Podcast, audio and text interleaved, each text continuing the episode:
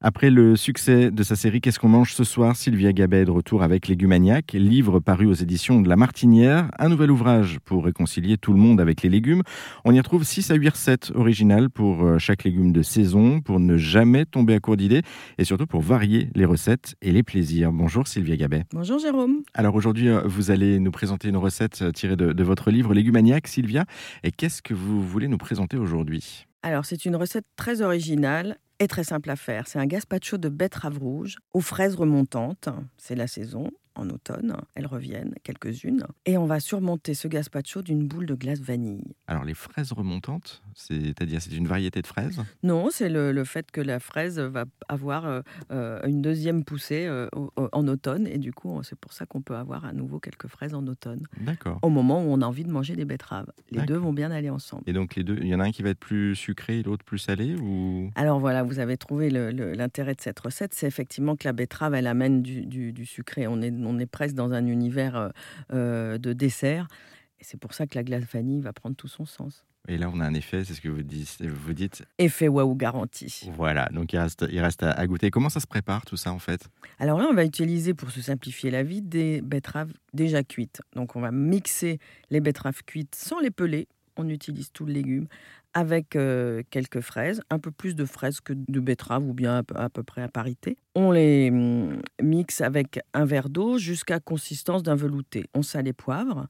On va filtrer dans une passoire fine peut-être pour enlever les petits, euh, vous savez, les petits trucs qui restent entre les dents des fraises, là, les petits akènes, ça s'appelle. Euh, euh, mais si on si nous gêne pas, ben on, les garde.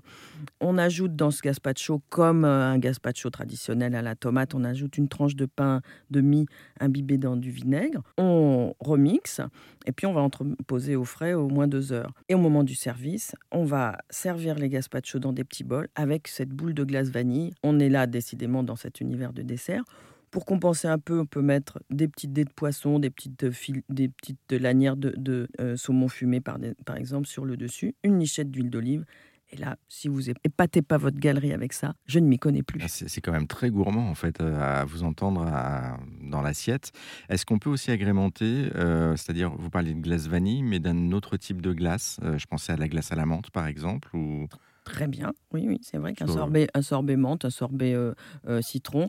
Alors là, il va falloir euh, bien maîtriser sa quantité. Il ne faut pas en mettre beaucoup, il faut avoir la, main légère du coup. Mais l'idée, c'est d'avoir une fraîcheur quand même qui vient justement renforcer le, côté gazpacho. Quoi. Exactement. D'accord. Le petit plus de Sylvia, c'est quoi en fait dans, le, dans cette recette? Ben, Mon petit plus, en fait, c'est sur la conception de cette recette elle-même. Là, c'est vrai que je l'ai emprunté à un chef et je me suis dit depuis longtemps que les chefs qui euh, avait cette créativité et cette qualité de, et ce soin euh, dans, les, les, plats qu'ils nous proposent, en fait, souvent, une interprétation à la maison est possible bon, avec un peu de recherche ou avec une attention, comme je le disais tout à l'heure, une attention à, l'équilibre des goûts.